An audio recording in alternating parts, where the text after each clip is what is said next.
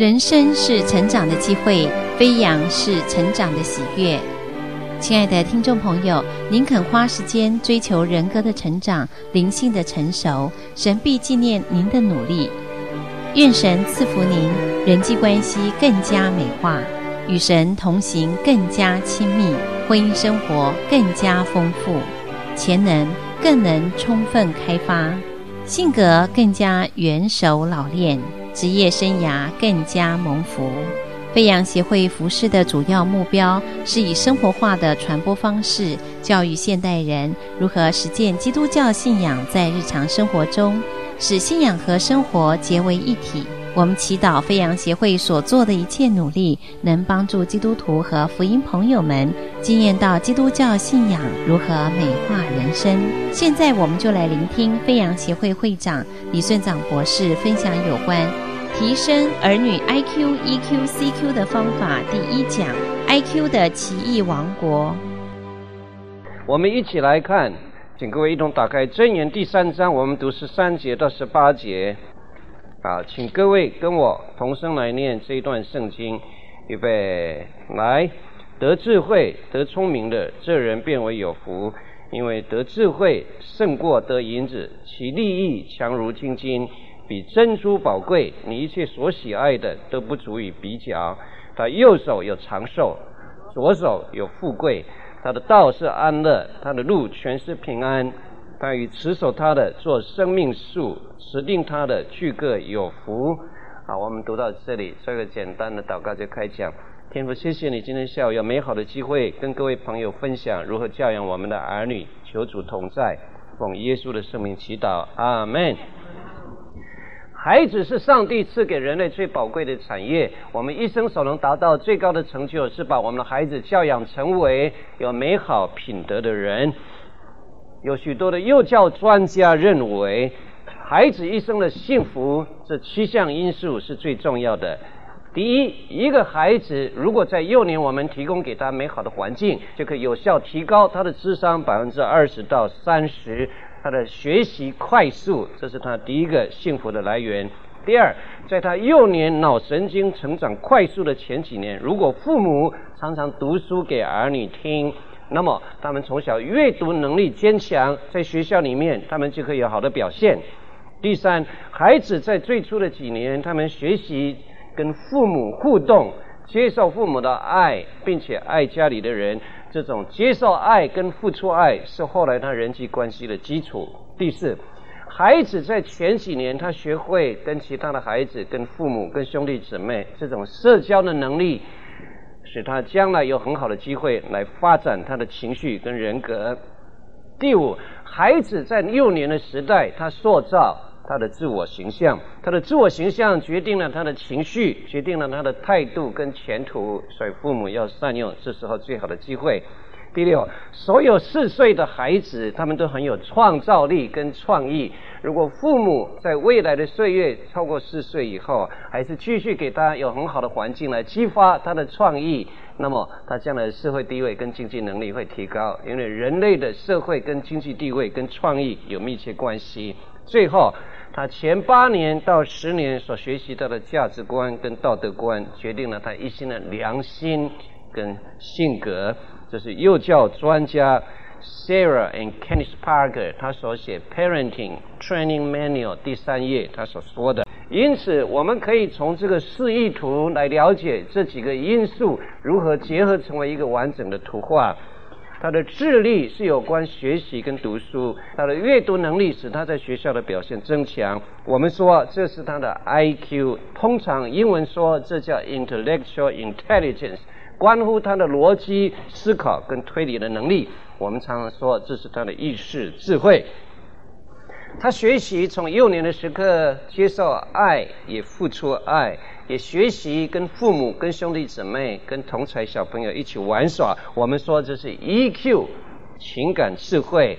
英文说这叫 emotional intelligence，他懂得如何处理情绪，也说就是 social intelligence，社交跟人际关系的能力。多半这个在幼年时代形成以后，沉淀成为他潜意识性格的一部分，不用思考，很自然表达出来。我们说最后的 CQ 意识智慧是管他的自我形象、他的创意能力跟价值道德。英文说这叫 psychological intelligence，关乎他对人生的心理态度。我们也说这是 mental intelligence，是他的精神状态；也说这是 moral intelligence，是他的道德跟品格。我们做这个图表的分析，可以看出意识智慧跟潜意识跟超意识综合使用，使一个人他的潜能能够充分开发。智力商数 IQ，我们现在先来看，是被广泛的使用来作为人类。聪明度的一种测量。二十世纪初叶的时刻，行为科学家名字叫 Alfred Binet，跟另外一个行为科学家叫 Theodore Seaman，他们发展出一套用来测量孩子智商程度的方法。他的目的是为了要能够找出智力有障碍的孩子，好让他们可以接受特殊教育。没有想到，他们竟然同时发现那些非常有天才的人。后来，Louis Terman 这人将他精致化以后，以统计学的方法来将一个人的智力商数跟其他同年龄的朋友相比，得着商数，就是我们今天所习惯通称的智力商数。这视力商数是做中型曲线的分布。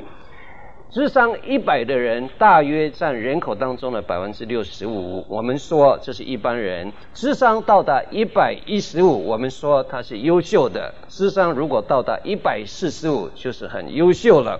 人口的比例大概是这样：智商一百三，一百个人中间约有三个；智商一百四，一百个人中间大约有一个；智商一百五，一千个人中间只有一个。智商到达一百六，那就极为优秀了。那一万个人只有一个，到达一百七左右，十万个人才有一个，到达一百八，一百万人中间只有一个。这附近的都市只有一个人了，一百万。听说人类历史上最聪明的两个人是这个，一个叫歌德，他的智商到达两百二。人类历史只有少数一两个可以到达一百二。还有另外一个人叫米开朗基罗。就这两个人到达这个程度，大概两百二。人类历史上划过时空当中最聪明的是这两位，但 IQ 只不过是测量人类能力某一种角度而已。一个人要成功，还要靠 EQ 的配合跟 CQ 的配合。当然，高智力一直是人类梦寐以求的。虽然智商不一定能够决定我们的人际关系能力跟创业能力，但大体上。它决定了相当幅度的学业跟学术的能力。有一个国家，这只是一个小说，一个故事。那个国王特别喜欢把全国聪明的人留下来，不聪明的人把他除掉。所以呢，他的国家规定了一个方法：凡是死刑犯，给他们一个特别的恩典。看看他们能不能找到生门可以走出去。我现在需要两位观众到台前来，我们来看看测验大家的智商程度如何哈。哈哈哈哈哈！来，我来，我我来，请你帮忙一下，来来来来来，到这里来，站在这里。这个假设是卫兵啊，啊，他是一个卫兵哈，啊，你到这里来，我们来站在这里。他假设是一个卫兵哈，国王这样，在执行死刑以前，让死刑犯有一个逃脱生门的机会。他们两个人背后呢，都开了一道门，谁也不知道他背后的门是生门还是死门，谁也不知道这个人背后的生门还是死门。这两个卫兵有一个一定讲假话，有一个一定讲真话，讲实话。好了，每一个死刑犯呢，这时有一个特别的权利，来到这个卫兵和那个卫兵，你只能选一个卫兵啊，你现在是死刑犯啊，然后问他一个问题，他们只有回答是。还是不是？他们不做其他的问，问是不是？就是只有这样。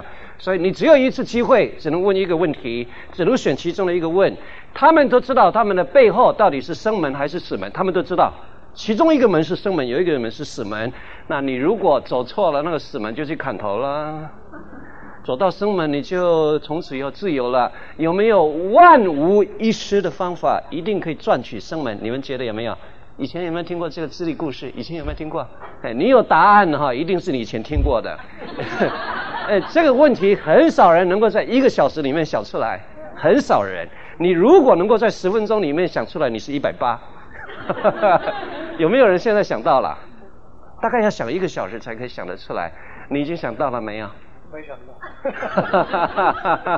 好，这个回去你们做。如果你用了一个小时，你们想出来，你大概吃上一百四一个小时。你们回家做作业好不好？好，丈夫跟妻子做作业，谢谢他们两位，我们拍手。谢谢他们帮忙。你看，智商对每一个国家的人来说都是充满了趣味。在宇宙所有的造物当中，以人类的脑最为神奇。它所执行的是非常惊人的能力。它可以把三角函数展开成为无限级数。你看，它能够以人工合成荷尔蒙。你看，它能够侦测到说谎者脸上所抹过的一丝诡异的笑容。你看，它能够释放原子能，爆破原子弹。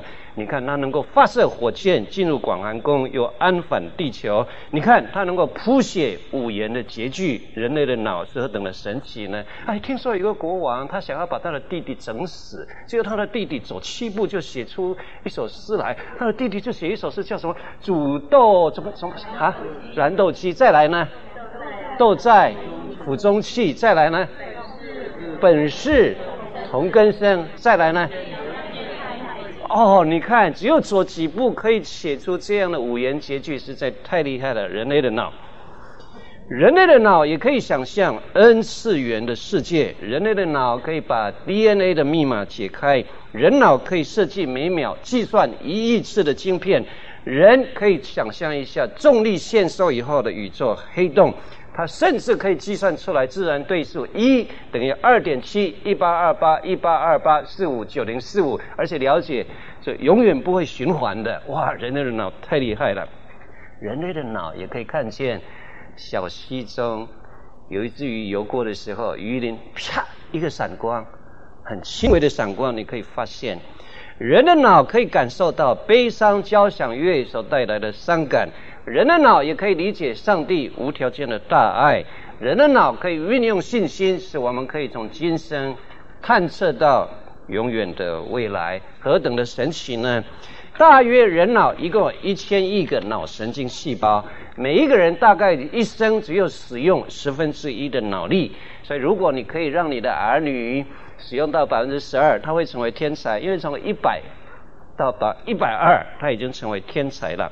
IQ 一百的常人，大约脑细胞一共每一个脑细胞跟其他的脑细胞中间有五十个连接线。高 IQ 的人，从小你如果刺激美好的环境，给他刺激大脑的成长，他的脑细胞如果能够有一千个神经的连接线跟另外一个脑细胞连接，他会成为高 IQ 的人。因此，我们今天在这一个钟头当中要探讨什么样的环境可以帮助我们的儿女在成长的过程当中接受这些启发跟刺激，以致他这个脑神经细胞跟另外脑神经细胞中间产生非常繁密的连接线，他的思考比其他人更快速、更优秀，他的智力就会增加。智力主要不是取决于脑神经细胞的数目，而是取决于脑神经细胞中间的连接线。如果是取决于重量的话，那么鲸鱼一定比人类聪明很多，因为它的脑比我们更大、更重。可见，智力不是取决于脑的体积跟重量，是取决于每一个脑神经细胞中间它的连接线繁密的程度所增加的思考能力。从我们下列这个图画就可以看出来，这个是神经细胞核，这是主要的神经轴线。那么，在细胞核的外面有很多的神经纤维。神经纤维刚诞生下来时刻，一个小孩子他的脑神经连接线是只有几条的，因此他的思考能力、反应的速度都非常有限。等到成人以后，在一般的环境，在脑神经细胞中间所长成的连接线是这个，这是一般之上一百。但高等智慧的人，如果你在幼年的环境当中，特别是成长最快速的前六年。你允许他感官的刺激、思考的刺激、语言的刺激，那么他所长成的神经线这样繁密，就保障了他未来成年人的 IQ 比一般的人要高出许多。这是一张放大了一百万倍以上的这个脑神经细胞的神经线路结构图。你看，每一个神经细胞核中间伸出了这么多的这些神经丛跟另外一个神经相接。就是这些脑神经的网络在处理我们的情绪、思考、记忆、创意，还有人际关系。那脑神经细胞长得越繁密，我们就越好的机会成为高 IQ 的人。通常脑神经细胞中间一个细胞发射信号，通过神经轴到达另外一个脑神经细胞，这种速度是非常快速的。有两条途径：第一，它是透过电子脉冲的信号；第二个，它是透过化学物质的传递。那由这两个方法来产生思考跟情绪反应。我们以为很简单的动作，事实上现在电脑是永远无法做到的。电脑专家都承认，他们现在最快速的电脑比不上蚯蚓的一个大脑。蚯蚓的大脑那么小，比现在所有最快速的电脑还更加厉害。那不用说人脑了，你看看 Michael Jordan 这个动作，我们发明了电脑机器人控制，什么时候才能做到这个动作呢？啊运球上篮，看见那里有三个人守着。然后他忽然之间向前冲的时候，这样撤退两步，拉开距离，然后跳起来投篮。这个动作，请问机器人什么时候才能学会？呃，对人脑来说，那是一个简单的动作。当然，它的技术要比我们更加高超。因此，人脑是所有宇宙当中最神奇的造物。最近我读到一篇 article。在 San Gabriel Valley Tribune 六月十八号，今年六月十八号第 B 八页所出现的，它展示了爱因斯坦的大脑。为什么爱因斯坦会这样聪明呢？我们现在来看看爱因斯坦的大脑。啊，连爱因斯坦的大脑我都有了。啊，上面这三个是爱因斯坦的大脑，下面这三个是一般人的大脑。一般人的大脑跟爱因斯坦的大脑中间有些微的差异，那这些差异决定于他母亲怀孕的时刻所形成的，因此我们都没有办法可以改善这个，生下来就生下来了。有一些人天才是生下来的，但是你后天经过努力，你的孩子的智商可以比爱因斯坦更高。第一，爱因斯坦跟一般人中间的差异是在这个地方有一个地方叫 PC，Post-Central Synapses 啊，另外一个是 S 是 Sulcus，这个地方爱因斯坦是连续的，但是我们大部分的人在这儿都有一个中间的间隔，但是他没有。好了，一般的人，你看在这里跟这里中间，这是爱因斯坦，这是一般的人。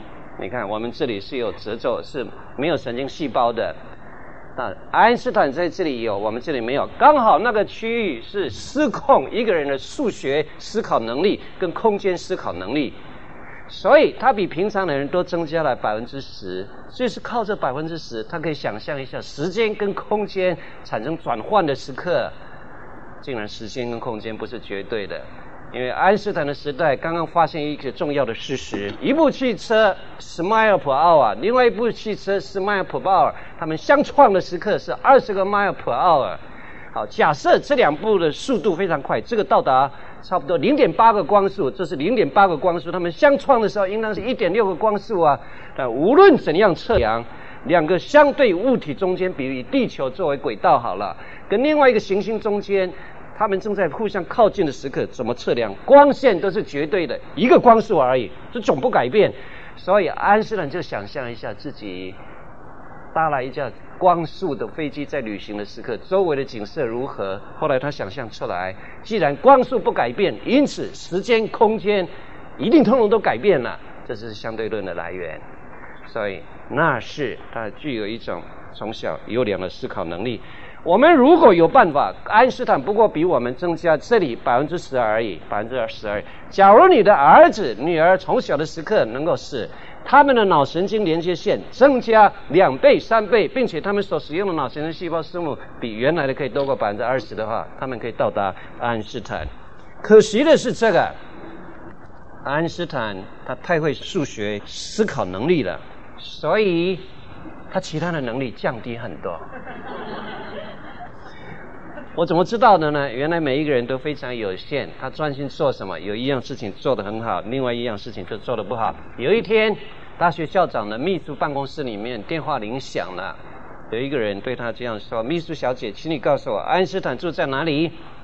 那个人说：“爱因斯坦教授，不要人打扰他的安全跟宁静，所以我不能告诉你。”后来那个人就压低了声音说。我是爱因斯坦，我刚来两个礼拜，我忘记怎样回家了。两个礼拜还没有办法认得怎样回家，为什么呢？他的脑筋一天到晚都在思考什么？这些抽象的数学跟物理。可见一个人的能力是非常有限的。因此，你的儿女如果专攻某一个领域，而且他可以有效使用他的脑神经细胞，比他幼年的时代可能的潜力还要多百分之二十的话，他会成为天才的。如何提升你儿子的 IQ，你女儿的 IQ 呢？既然 IQ 是取决于脑神经细胞中间的连线，而不是神经的数目，我们就要先从神经生理学的角度来看 IQ 是什么。人的脑在一岁到六岁的时刻，经过这几个阶段，一个叫 wiring process，是在所谓布线增长的阶段。第一年，孩童的大脑。增加了大约三倍，生下来以后增加了三倍，所以这段时间母亲替他所提供的营养就是非常重要的。我所以没有很聪明，就是因为我 生下来的时候，那个时候刚好是第二次世界大战最后一年，那我母亲又没有给我奶吃，所以我就没有很聪明了。但我后天努力的结果，第二年。增长比较少，第到第六年以后就完全停止成长。换句话说，他的脑的容量、重量跟他的大小已经到达成年的程度了。第二个阶段叫 pruning process，是清理跟修剪的阶段。在这个阶段当中，常用的大脑它的线路会逐渐的强化，efficiency 增高，通过的那个路线到达最短，使它可以做快速的反应。那不用的连线会逐渐的退化萎缩，啊，这是我们所非常容易明白的事实。因此，我们要在他六岁以前，尽量在他脑神经细胞成长的过程，给他充分的外在环境的刺激跟充沛的营养，他就会非常非常的聪明。各位都晓得，比如说现在有一个十八岁美国游泳金牌选手，好了，游泳金牌选手，通常的游泳的选手，他们的体型都是这样，一定是高高的。第二个，他们的身体都是流线型，没有哪一个地方肌肉特别突出。你看，都非常流线型。你们有没有见过一个矮矮的游泳选手会成为世界冠军的？没有可能的，都是高高的，对不对？而且都非常厉害。为什么呢？他矮矮的划两下，人家划一下就过去了，所以不太可能的。都是些高高的、帅帅的，而且长得很好看。好了，他十八岁，全世界奥林匹克运动会的金牌选手，现在把他调到中国大陆，让他去学中文好了。他十八岁。不管他再聪明也好，十八岁以后他学完中文回来，他的中文发音一定有美国腔，你们信不信？再聪明也一样，对不对？但你试试看，有一个小孩子生下来，你把他放在美国也好，放在日本也好，放在大陆也好，放在匈牙利也好，他跟着爸爸妈妈学中文，但是他跟着其他的小朋友学外国语言。六岁以前在哪里学？他可以完全没有腔调，你信不信？那他的智商只是普通人呢、那为什么六岁有这个能力，十二岁以后没有呢？十八岁没有呢？就是因为他的脑神经细胞在布线那前六年的时间，它可以形成非常周密的网络来学习任何的语言。你要善用这一段时间，因为他这段时间在学习表情、学习情绪的表达、学习走路的姿势、学习讲话的样子、学习跟人的交际跟来往。我现在发现，到了五十岁以后，学一些东西真的很困难。你们觉得五十岁以后在美国学开车容易不容易？啊，五十岁以后学开车，我的孩子哈，十七岁学开车，只有两个礼拜他就哗哗哗上路了。你们觉得一个人从台湾来跟大陆来，六十岁以后在美国学英文，可以英文发音非常漂亮，文法非常漂亮，很会英文演说，可能性有多大？六十岁以后。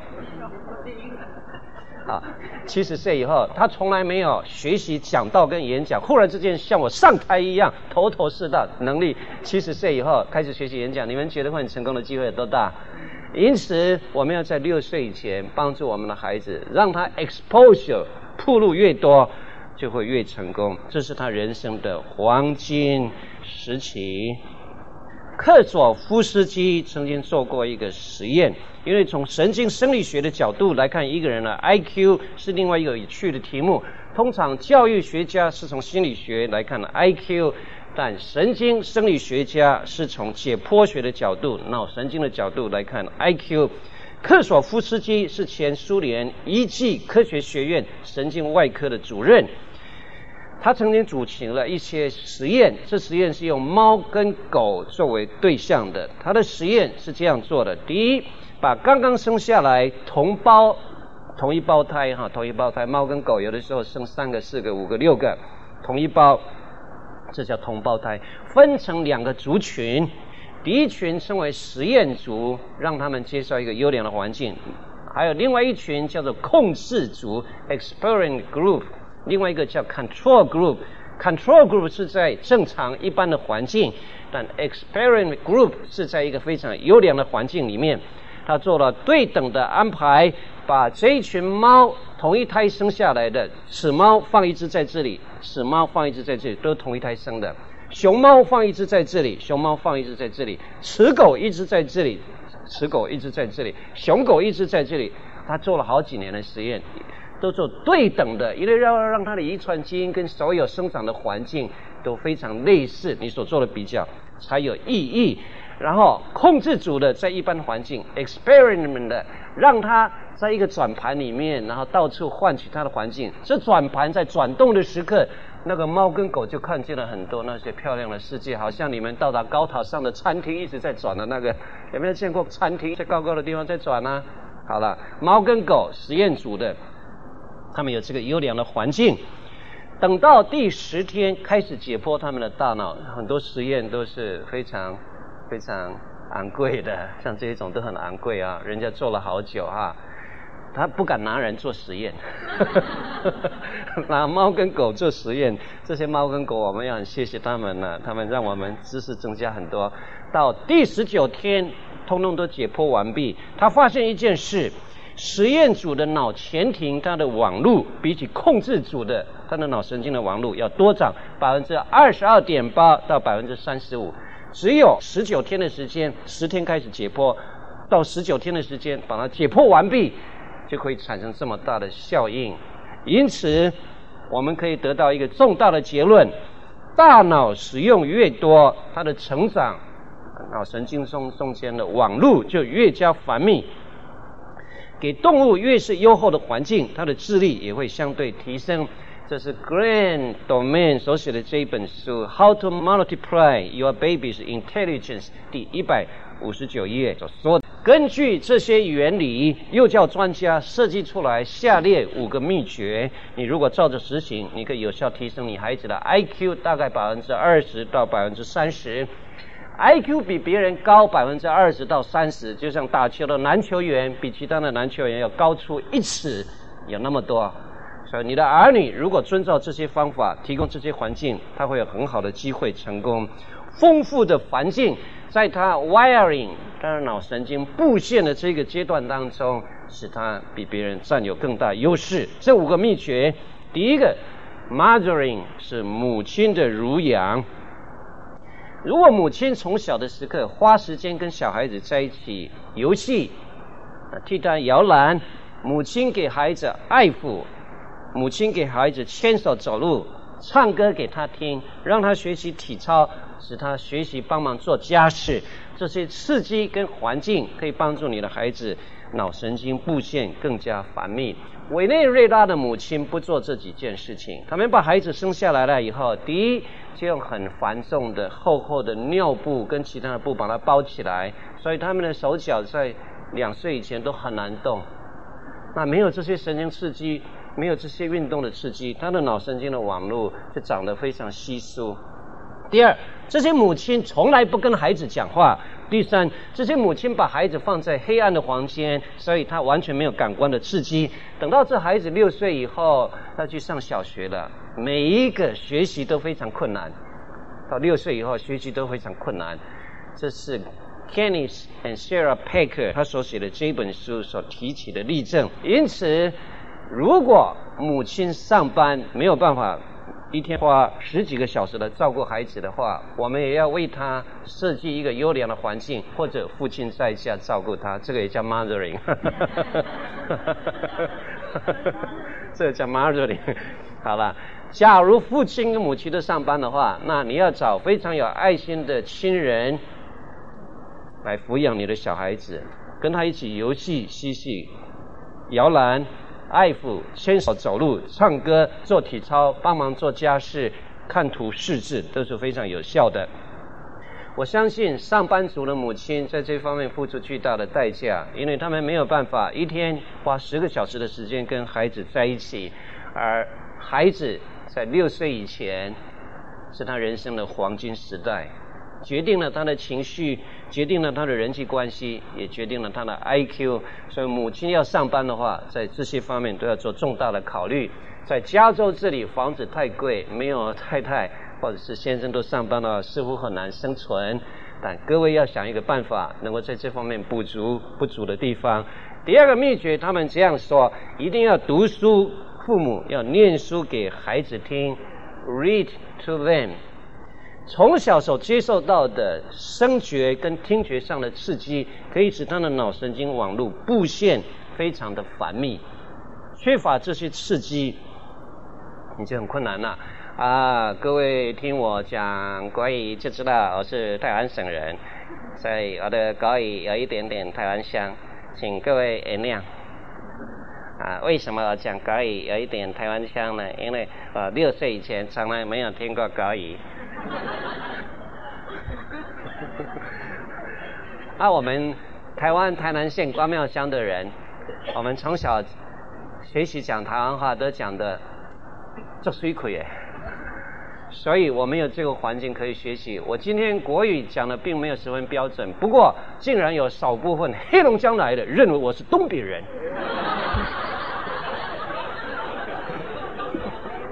哈哈哈哎呀，那是我后天非常努力学习的结果。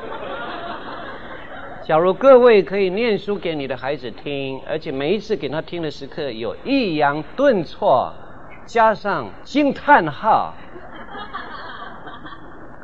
加上感情的表达，加上一种好的狼跟坏的狼，大野狼跟小野狼中间的对话，或者是平常睡觉一天让他听五分钟的录音带，这个对他有很大的帮助。所以一岁到六岁的时刻，你可以把你的孩子抱起来，读一本有趣的书给他听。美国这样的书籍很多，不但有图画，而且他们根据这个孩子。他的年龄所能懂得的 vocabulary 来编写，三岁的有，六岁的也有，五岁的也有。所以你们去一般的美国书局都可以买到 Border，他们有一个栏，通通都是为 children's book。当然这一方面花最多精神跟时间的是宗教书籍。那美国是一个基督教的国家，所以在基督教的书籍方面这一方面特别的丰富。像我买的这一本书才不过是两块钱，但是我想你大概可以最少讲六次。一岁的时候一次，两岁一次，三岁一直到六岁啊，你给他读几次给你的儿女听。你看这些书里面哈，就有非常漂亮的图画，已经有视觉的刺激了。你在念这些简单的故事给他听，又有听觉的刺激。这时你他坐在你的腿上，好像摇椅一般。那母亲跟父亲的胸怀是他小时候安全感的来源。你念这些给他听，如果你有抑扬顿挫，加上感情的表达。我有把握百分之七八十，你的儿子将来会成为演说家，真的。对，从小的时刻，他脑神经在布线的时刻，你要给他这个刺激。那这些书都是非常好看的，非常漂亮的。这一本才两块钱呢，那你一个礼拜有两个晚上这样读书给他听，你也不用烦恼材料去哪里找。你看今天牧师对你多么好，你看什么都帮你预备好了。所以像这样的书籍很多，比如说以色列人出埃及的故事，叫 Let My People Go。Moses 生下来的时刻，哇！当时以色列人在埃及做奴隶，哦，后来摩西因为打死了一个人，他如何到旷野里面去牧羊，看见火焰烧着荆棘，荆棘却没有烧毁。后来上帝如何差派他进去见法老王，说让我的百姓。自由吧，到旷野里面敬拜神。哇，这本书这样差不多一个晚上就可以把它念完。假如你喜欢这些圣经的名人故事啊，那这一本也不过是十几块钱，都是彩色的图画，而且这个字很大，你念给他听，材料都已经编写好了。啊这是一个最好的方法来提升你孩子的 IQ。第三叫 activity，自由活动的空间。行为科学家 Piaget，他是全世界发展心理学的权威，就是在某一个阶段应当透过什么样的途径，让人的 IQ 可以充分发展，他是权威。他认为一个孩子的智慧跟小时候他身体所享有的活动空间是密切相关的。这小孩子在从小的时刻要能有空间让他去抓，让他去看，让他走，让他爬，让他动手，让他动脑。让他去探索他全家所有的空间，因此最好让你的家庭每一个地方都是安全的。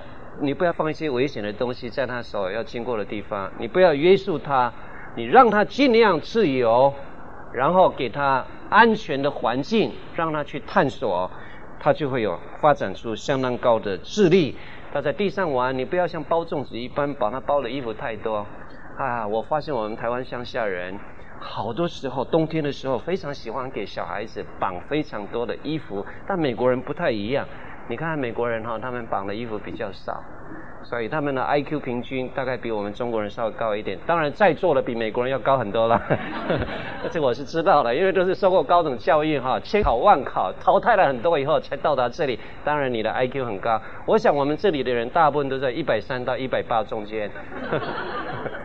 你的儿女又有好的遗传，从小要给他最优良的环境，那么他会有很好的机会来锻炼智商。你还要给他 interaction and play，那么他就会很成功了。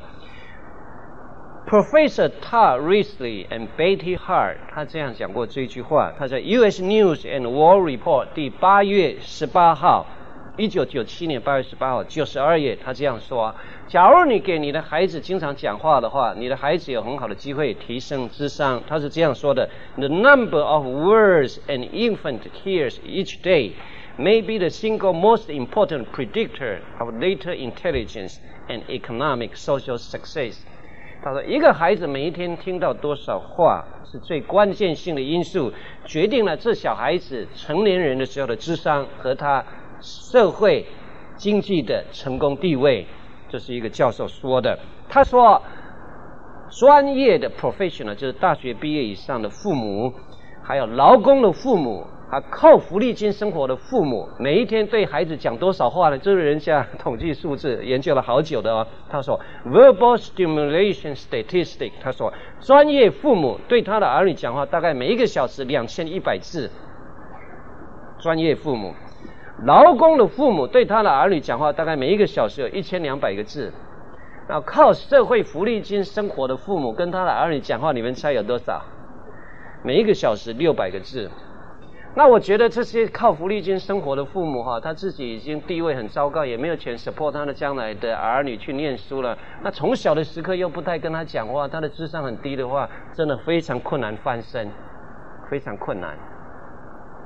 我的爸爸也是劳工，他是一个农夫，但我不知道他小时候用什么方法。啊，我读书还不错，很侥幸考上台南一中初中，台南一中高中。那我猜想，主要的原因是他们最少跟我讲几句话。我还记得小时候，我爸爸是乡镇里面宋江队的队长，他后面跟了一百零七条好汉。他是第一个哈，一百零八条，一共一百零八条，一个，然后他们就拿一百零八种武器在乡镇里面游行，警告所有其他乡村里面那些坏人说不能靠近我们了。你看我们这里都有军队的啊，嗯，好了，那我就在旁边看我爸爸拿着旗子，带领了其他一百零七个人。我回家以后呢，就拿起一把小小的竹子，上面也。挂了一只红色的旗子，然后我就学他的动作。那个时候我只有三岁，我为什么知道呢？这是我成年以后我父母告诉我的，我当然不会记得。那我就学着他的样子说动动，呜嚯！那我就学这些动作。哇！我从小这些动作竟然决定了我后年的智商。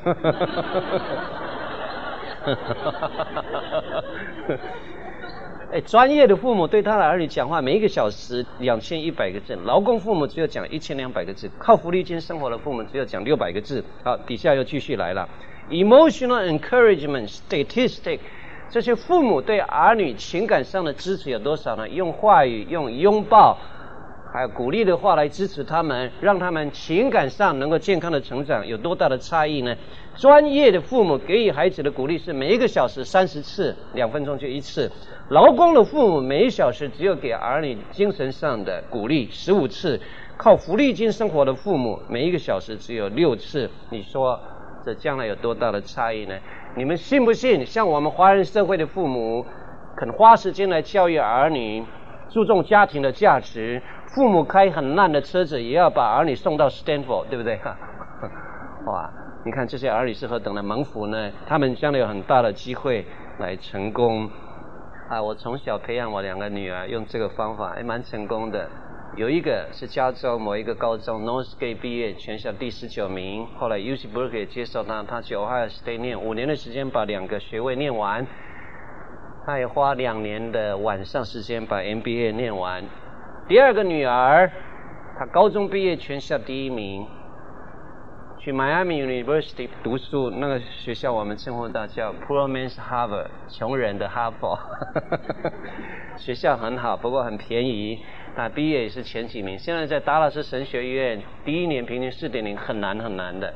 达拉斯神学院，她被教授选为替下一届评成绩的，叫 Grader。为什么这样呢？因为他们从小的时刻，我跟我太太读五百字故事给他们听，《国语日报》编的，还要读七百字故事跟其他的给他听。哇，他们从小的时候都会背。他爸爸我还非常清楚记得，妈妈我很清楚记得，说中国古代有一个非常有智慧的人，国王问他说：“月亮比较远呢，还是长安比较远？”他就说：“长安比较远。”为什么呢？因为可以看得见月亮，看不见长安呐、啊。第二天，又国王又问他说：“长安比较远呢，还是月亮比较远呢？”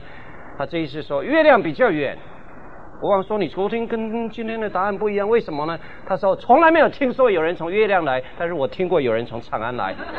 ”哎，是不是真的有这个故事啊？哇，我念这个给他听，他到现在印象深刻。哎，五百个字故事，所以他们两个中文讲得非常好，但是不会读，也不会写。他们会听会讲，我想在美国这样就很够了。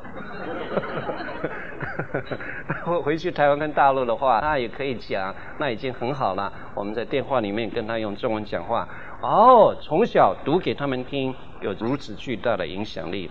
Activity 也非常重要，尽量少约束，让他遵从心理学泰导 Piaget 所给我们的指示。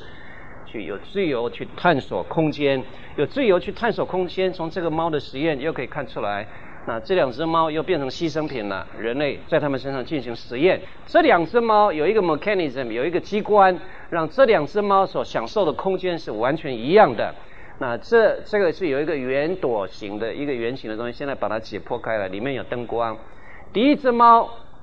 他有探索权，换句话说，他的视角着地，因此他要往哪一个方向活动，它拥有主动探索权，所以他的两个眼睛视觉所看见的，就在他脑神经细胞里面形成一种控制意愿跟学习，所以它向前走，向后退，向右边看一点，向左边看一点，这个是有充分自由去探索空间的。这一只猫没有自由探索空间，因为它被绑死在这个结构的里面，它都是被动的。这一只猫在移动的时候，它跟着移动，因此它也对周围的环境没有什么兴趣。不是我在探索了，我也不是现在要来这里。转动的时候，它完全没有主动权。这一只猫有主动权，然后这两只猫过一个月以后再解剖它们的神经，看看哪一只猫它的神经的线路长得比较繁密。这一只猫要比另外这一只猫要聪慧很多，因为它从小有自由探索权。空间的自由探索权，所以要让你的孩子在你的房子的领域当中要做得非常安全啊，要做得非常安全，让他有充沛的自由去探索空间。所以到冬天很冷的时候，把室温定在差不多七十度到七十五度，尽量少穿衣服，让他的视角可以活动，他的脑神经细胞就可以长得非常繁密。这些都没有骗你。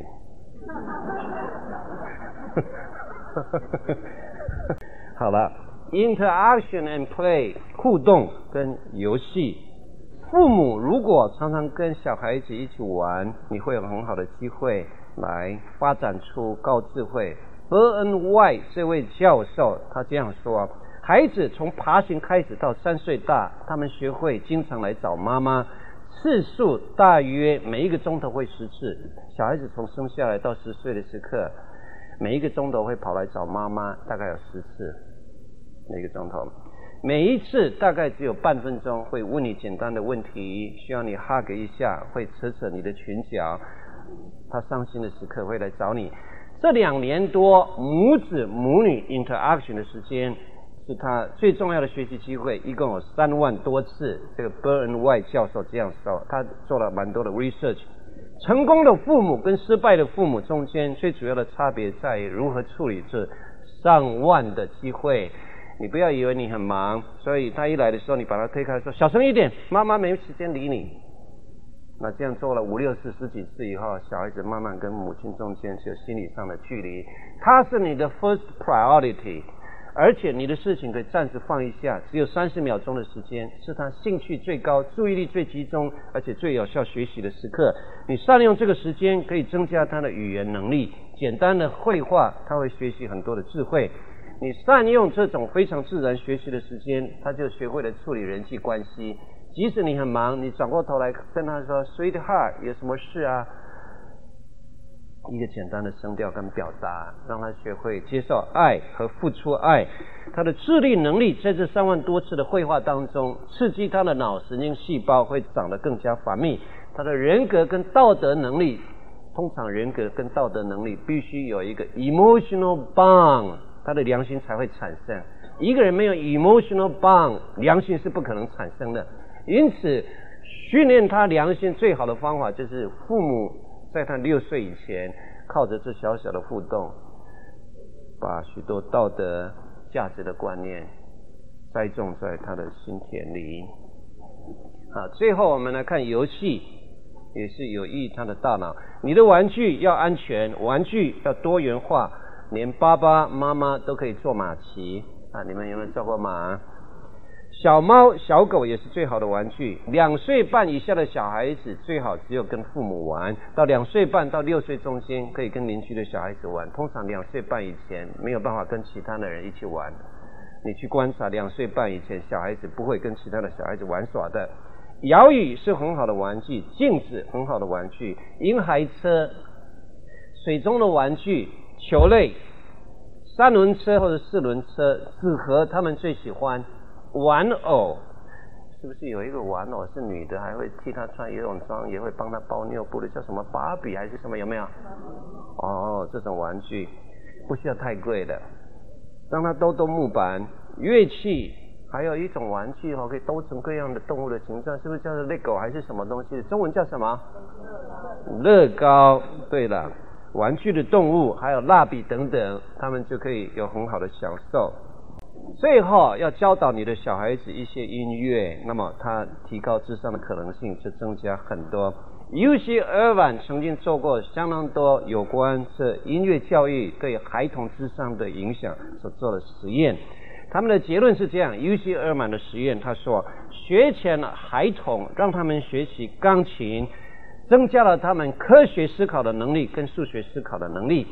在同一个实验当中，让这些小孩子学习电脑键盘，结果这小孩子智商并没有进展。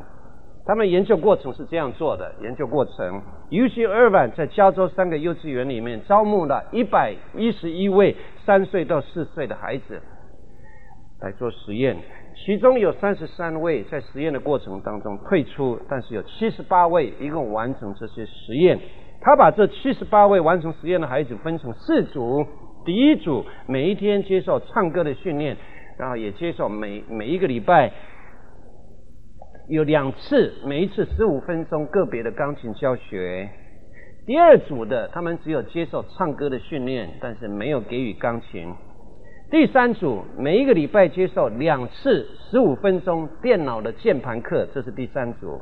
他们要看每一组他的智商到底如何进展。第四组什么都没有学。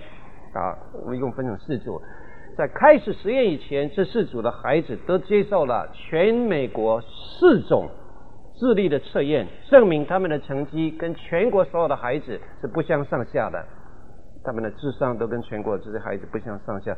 这是 Columbus Dispatch 的报纸二月二十八号，一九九七年三 A 的版面所写的。结果尤其二版研究的结果发现，六个月以后，这些学钢琴的孩子，他们的思考能力提高了百分之三十四，提高了百分之三十四。其他三组，包括学电脑键盘、学唱歌，什么都不学的，没有任何的改善，跟全国其他孩子一样。所以，让你们的孩子学学钢琴，学学小提琴，还有学学啊，还有哪一种乐器在中国人中间比较 popular？有一种乐器是这样的，叫什么的？对，叫中文叫什么？长笛、横笛，让他们学习听，学习看谱，学习控制手。学习音乐的结构，那这个对他们的神经发展很有帮助。UC Irvine 的 Roger 教授这样解释，他说：右脑的脑可塑性非常高，音乐教育必须控制手，还有必须透过听觉来辨认音阶，还有他们也必须学习来感受音乐的结构。这一方面在发展的时刻，同时刺激了整个脑神经细胞的网络更加的繁密，以致增长了它空间思考的能力。啊，学乐器还有一个很大的好处，好像以前的广告叫什么？学钢琴的孩子什么什么？啊？哦，学钢琴的孩子还不会变坏。哇，除了需要付出一点代价以外，几乎没有坏处。一个小时要多少钱啊？三十分钟要多少钱？啊，三十分钟，刚开始学三十分钟就可以。哦，一个小时的啊，哦，三十块左右哈。为什么音乐有这个功能呢？世界日报一九九四年八月十六号，USA Today 一九九四年八月十五号，One D 他们是这样解释，他们有一些很特别的解释。啊。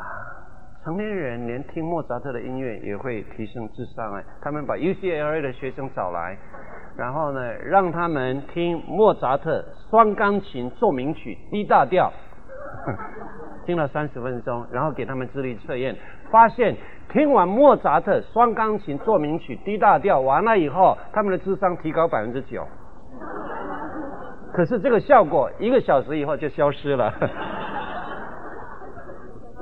所以这些科学家就开始推测，为什么这个事情会发生呢？他们是这样推测：处理音乐的神经细胞的网络跟空间思考、数学思考的神经网络用的是同一条，因此在我们听音乐的时刻，这种音乐的刺激使你那一部分的脑神经细胞比较活跃，充血比较多，所以整备了 prime p r i m e。准备了你的大脑来应付底下要来的这些空间思考跟数学能力的挑战，这是可能的。所以下一次你的孩子要考大专联考以前，开一部汽车里面有冷气，让他听莫扎特 D 大调双钢琴奏鸣曲，然后才进去考试。要在考试以前马上听，因为一个小时以后就消失了。然而，你的孩子如果六岁以前就让他去听这个音乐、学习钢琴，到十二岁的时刻，他的脑神经正在布线、正在修理的时刻，正在完成他的网络的时刻，那么所留下的影响就是永远的，不会是短暂的。到了十八岁以后是短暂的一个小时，六岁以前所留下的影响是永恒的。偶尔我弹弹钢琴，但我现在已经不可能到达什么样高度的造诣，因为我小学时候只有机会学习如何放牛。我爸爸是农夫，那我发现哈啊，小学时候常常说哦，一个小孩子骑在牛背上面吹笛。我们故乡一共有两万头水牛，我从来没有见过哪一个小孩子是骑在牛背上吹琴的，没有见过。哎呀，我只会抓蟋蟀，所以我现在好羡慕我太太跟其他人会弹钢琴，所以我就仔细观察他们的手法。我现在竟然稍微懂一点了，我现在才知道哆来咪发嗦拉西哆，咪跟发中间是半音，西跟哆中间是半音，其他是全音。哎，知道这个的请举手。咪跟发只有半音，西跟哆是半音，其他是全音的哈。哎，我现在才知道黑键跟白键中间有一种特别的关系。有的时候两个白键靠在一起，那就是表示是半音，所以咪跟发是白键靠在一起的，西跟哆是白键靠在一起的，所以每一个靠近的地方都是半音，所以我就知道哦，原来音阶是这样的。所以每一个调我都会弹，但是我不能看谱，我也不知道，那个太难了，要眼睛看四个地方，哦，手有四个地方，还要看节奏，还要口唱歌，还要再看歌词。我太太有这个能力，她不但可以弹四部，而且他唱第二部口还唱出来，然后还看字，哇，那种能力不是在小学时候锻炼，我现在是锻炼不出这个。不过我心血来潮的时候，我就弹一首情歌给我的太太听，嗯，让我向你诉说主耶稣的宝贵，好听不好听？哇，我太太就很喜欢了。他告诉我一句话，让我非常感动。我想他是情有独钟吧。他说：“Gordon，你如果小学的时候有机会学钢琴的话，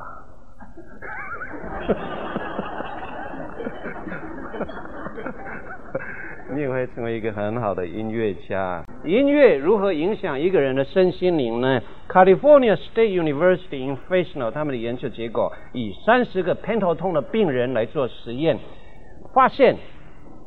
哦，用三个方法来处理他们：一个让他们听听音乐；第二个让他们学习哦，有一些特别的技巧如何放松；第三个什么都不做。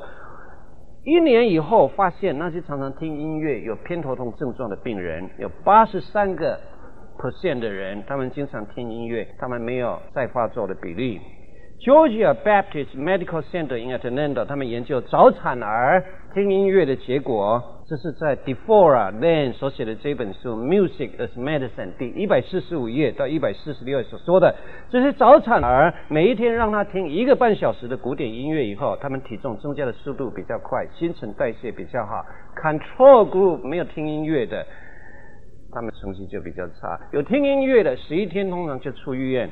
没有听音乐的要十六天才能出医院，不知道古典音乐为什么这么强大的效果。Baltimore St. Agnes Hospital 研究的结果发现，在加护病房里，如果让他们病人听古典音乐，那么他们镇静剂的需要量会降低。如果每一天听半小时的古典音乐，胜过十个毫克的镇静剂所产生的效果。那如果病人他们经常失眠，给他们听三天跟四天的音乐以后，他们会很容易安稳入睡。我相信这些研究成果是真实的。可能的解释是这样：音乐为什么会产生效果呢？音波透过耳朵、皮肤跟骨头来传达震动，到达大脑。我们的脑干处理这些资讯，那些美妙的音乐会在我们的大脑里面产生一种所谓灵性跟精神按摩的作用。引发我们的大脑刺激分泌某一种特别的荷尔蒙，运行全身。这脑神经的线路引发了自主神经系统，听一些美妙和谐的音乐的时刻，有特别的反应，来影响到我们的内分泌、呼吸、心跳、情绪跟荷尔蒙。所以我建议各位用最后一个方法，让你的孩子学基督教的圣乐跟古典音乐，让他们有机会学钢琴、小提琴，或者是。啊，横笛，他们会有很好的机会来发展智商。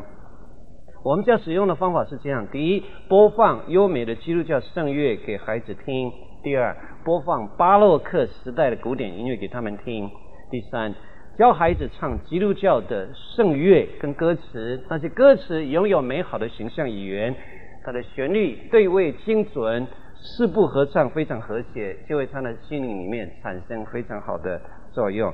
但不要给他们听重金属的，也不要给他们听那些噼里啪啦碰的那些热门音乐。在 accelerated learning，他们用某一种特别的方法，用音乐让你放松，然后学习哈。练了一个月以后，有一些人可以到达一天可以背另外一种语言的单字一千八百个字，可以到达一天可以到达一千八百。这一本书里面，他们记载那个方法，不过那个方法是要 learn 的，那很贵，你要去学习，在纽约、在 LA 这里都有，那那是非常贵的。他们第一个方法是让你听音乐五分钟，那学习放松。所谓放松，就是你所有烦恼，水电费还没有交啊，啊，公司里面的那些老板刮胡子啊，哎什么事情通通都忘记了以后，你的精神就完全集中在你所要学习的，然后用 female voice 透过。每一秒钟六十拍的载波，他们通常放巴洛克的音乐，用载波，然后就把那个另外一个语言的符号念给你听。Stranger，陌生人；Stranger，陌生人。用这些方法啊，第一个方法是听音乐，第二个放松，最高可以到达一天学一千八百个字。我发现音乐有非常巨大的力量。然后他们继续做实验，那些听重金属的会有什么结果呢？他们是拿植物做实验。这里有几盆植物哈，这里有个喇叭，是专门放古典音乐，巴哈的、莫扎特的、孟德尔松的，还有韩德尔那些很漂亮、对味精神的合唱的音乐。另外这一边另外一个房间呢，是放了一个喇叭在那里，那旁边放了植物，播放重金属的，噼里啪啦、砰砰砰那一种的。好了，那过了三个礼拜以后，发现一件事，我不知道这是什么道理啊，这一定有某一个程度的道理。这些放古典音乐跟基督教圣乐的这所有的植物哈、就逐渐的倾向那个喇叭。一个月以后，他们就团团把那个喇叭通通都包围了，而且长得非常好。有可能那些和谐的声音所产生的 vibration 是植物所需要的，他们喜欢听重金属的呢。这是他们实验的结果啊，不是我讲的啊。这本 Auxiliary Learning 他们所说的，他做了很多科学的实验，在德国、苏联跟法国，听重金属的那些植物呢，过了两个礼拜以后就逐渐远离那个喇叭，过了一个月以后，通通死掉。你去查这一本书好了，这是他讲的，是很有名的一本书。那有关学习跟记忆，他说一个成年人记忆力也可以非常的好，他用特别的方法。因此，最后一个建议。是请各位给你的儿女有机会听基督教的圣乐和巴洛克时代的古典音乐，因为巴洛克时代的音乐跟圣乐有这几个共同的特色：第一，对位都非常精准；第二，和声都非常美丽，能够激发人平安、喜乐跟盼望的气氛。有可能的原因是巴洛克时代的音乐家大部分是虔诚的基督徒，他们根据人对上帝的崇拜。产生一种非常和谐美妙的音乐，我们今天听了以后，可以从歌词跟旋律当中继续去感受爱、饶恕跟美好的父子关系，这样你就有很好的机会来让你的儿女在品德和智商方面有美好的发展。我相信这个对你都有莫大帮助的。我再说，你的儿女在一岁到六岁时刻用这个方法来锻炼他，可以提升他的智商百分之二十到三十。他就像一个篮球员比其他人高出一个头一样。如果你的儿女再有高度的 EQ，懂得人类的心理，懂得人际关系，也懂得如何处理自己的情绪，那真是无往而不利了。我们做一个祷告，天父，谢谢你，我们今天这一堂已经分享了如何祝福我们儿女，我们可以做的，可以采取的行动。我祈求上帝帮助。让我们用这些来祝福我们的儿女，使他们的潜能能充分开发。愿上帝赐福我们在座每一位，奉耶稣基督的圣尊名祈祷，阿门。